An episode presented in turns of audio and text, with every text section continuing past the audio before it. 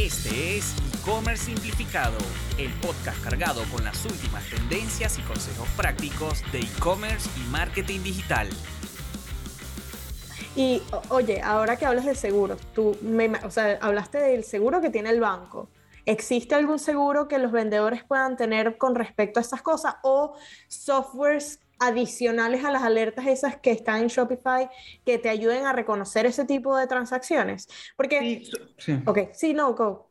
No, te iba a decir, en efecto hay, hay más software, o sea, tú le puedes meter más capas de protección que traten como de ayudarte a, a prevenir más pero, pero es que cuando tú pones en juego ese ejemplo que te di de fui a un restaurante, me clonaron y en tres horas ya me están pasando la tarjeta, es casi imposible de detectar.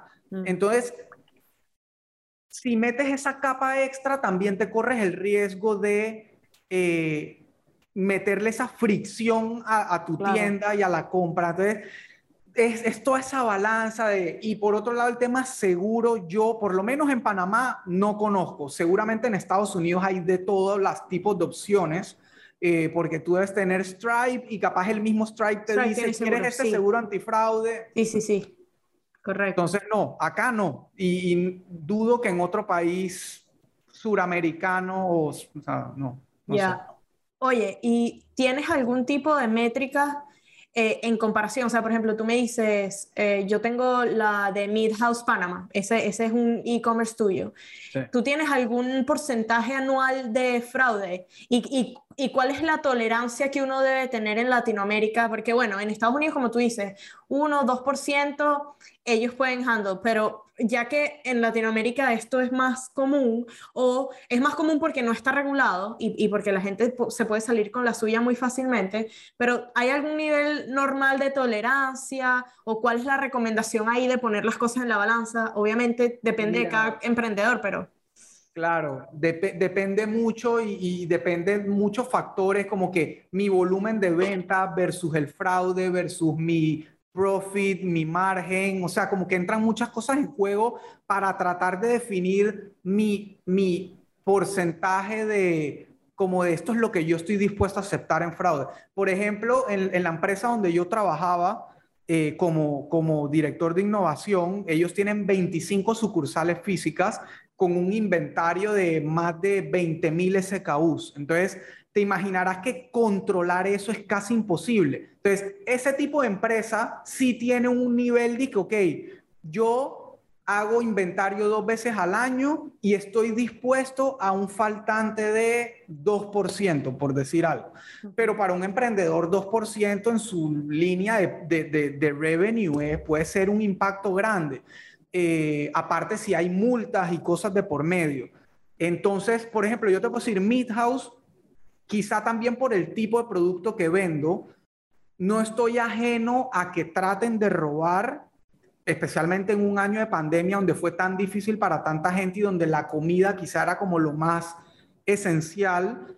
Eh, Hubo intentos, pero yo te puedo decir que prácticamente todo mi 2020 fue fraude cero, por decir algo. Pero, pero de nuevo es mi tipo de producto, la maña que ya tenemos, ya sabemos como que detectar ciertos patrones nosotros manualmente. Y en la empresa donde estaba antes, que sí se presta mucho para fraude, porque en esa empresa sí venden el, el, el el clonador de tarjetas siempre busca su número uno es tech, porque el gadget es lo más fácil de revender que hay. Venderte el iPhone a un precio más barato, el iPad, el televisor, la computadora, eso, es lo, eso se lo quitan de las manos. Entonces, los negocios que venden ese tipo de productos siempre son los más propensos a fraude.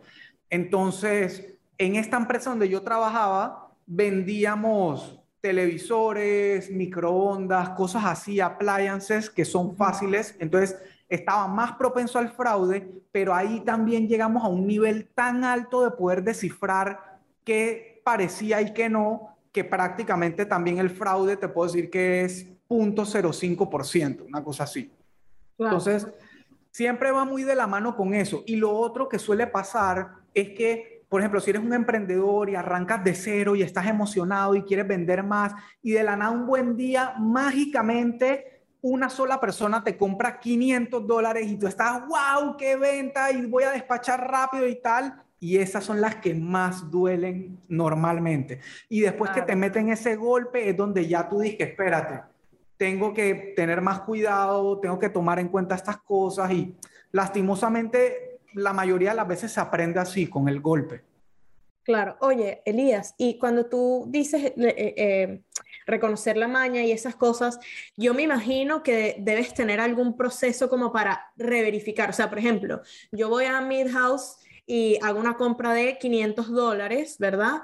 Eh, yo estoy en Estados Unidos, pero se lo voy a mandar a mis amigos que están en Panamá porque ellos van a hacer un asado, una, una un barbecue, ¿ok?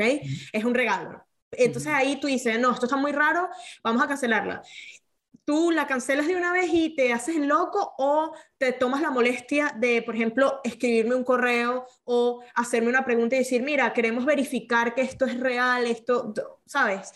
¿Existe ese, ese step o tú simplemente descartas la transacción?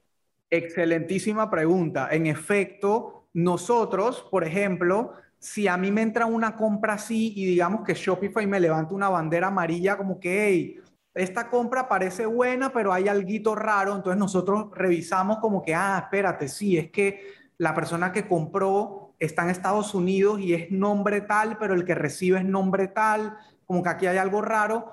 Cuando hay veces donde decimos como que ahí sabes que se ve todo legit, vamos a, a despachar. Otras veces decimos, sabes que curémonos en salud mandemos un email, como tú dices, a esta persona diciéndole que el banco nos está exigiendo validar que en efecto la persona es la dueña de la tarjeta, pidámosle una foto de su documento y de repente los últimos cuatro dígitos de la tarjeta, algo así como para tener algo de, garantía. Entonces, en efecto, sí, sí hay ese proceso manual como de double check cuando definitivamente no quieres perder una venta.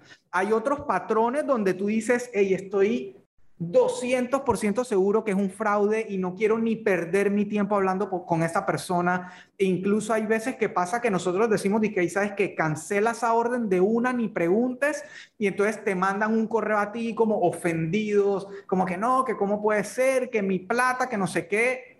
Y gran mayoría de las veces el cliente que hace como esa reacción de ofendido, de que, de que me estás tildando de no sé qué tal, es el clonador de tarjeta. Claro, claro.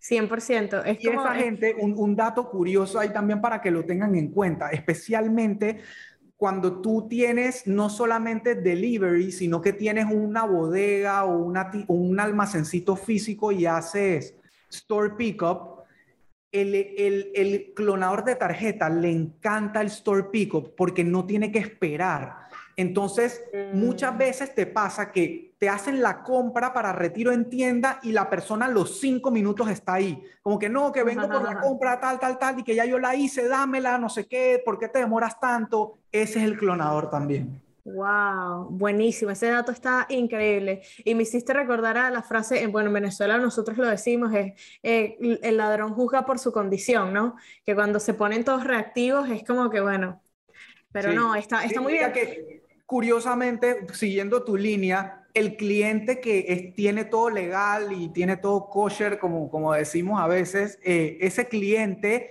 cuando tú le pides un double check, lo ve al revés, lo ve como que, ah, no, este es un comercio serio, que se preocupa por mi seguridad, tal.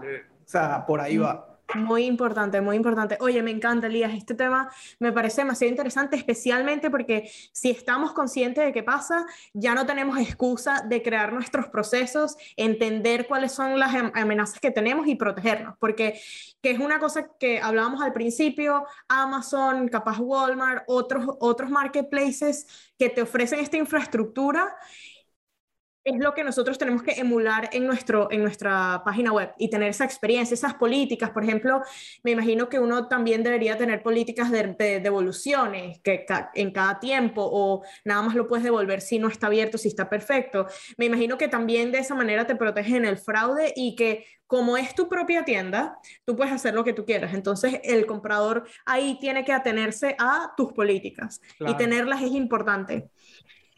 ¿Alguna otra cosa que quieras comentarnos acerca de esto? ¿Algún consejo que le quiera dar a los emprendedores? ¿Algún tip?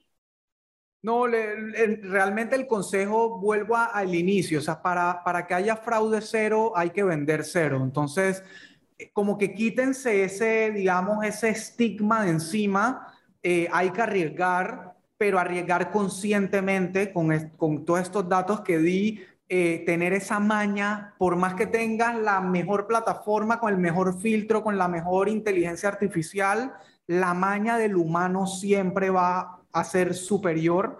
Eh, entonces, no, no, no pierdan de vista eso. Si ven compras fuera de lo normal, por muy hermosas que parezcan, hagan la doble verificación. O sea, no, no se descuiden, pero no, se, no, se, no les dé miedo vender y no les dé miedo ser agresivos.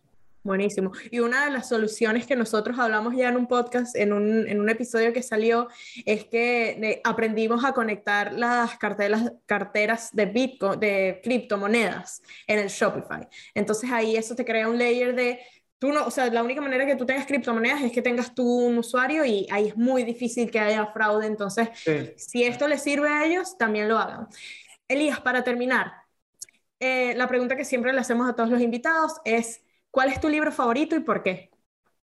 Uh, buena pregunta. Mira, el, uno de los últimos libros que leí y prácticamente se convirtió en mi favorito es uno que se llama Marketing Made Simple de Donald Miller, eh, porque como que te relata de una manera muy práctica los pasos que tienes que seguir para que tu marketing sea realmente efectivo. Eh, y yo siento que está, está como muy enfocado a el B2B, pero en verdad aplica para todo porque, porque es como la clarificación de tu mensaje, que para mí es lo más clave del mundo y especialmente, por ejemplo, en el, en el rubro que tú estás de vender en Amazon y eso. Digo, sabemos que en Amazon puedes encontrar casi 100 opciones de un mismo producto y al final lo que realmente te diferencia es tu mensaje, tu marca, tu, tu contenido, etc. Entonces, ese me pareció genial y si puedo agregar uno más para la gente que está, que le gusta ese tema como de crear un negocio para venderlo, eh, hay uno que se llama Build to Sell que me voló la mente. Buenísimo, buenísimo. La, la, forma en que lo narran fue de que, wow, o sea, me encantó. Buenísimo, también lo recomiendo, increíble el libro. Ah, y por último, Elías, ¿cómo te podemos contactar? Eh, en LinkedIn es la red que más activo soy. Eh, me encuentran como Elías Manopla. En Instagram también Elías Manopla todo pegado. Eh, mi email elías.simplify.com.pa y en, en, la página de, de la agencia también simplify.agency, ahí también se pueden poner en contacto.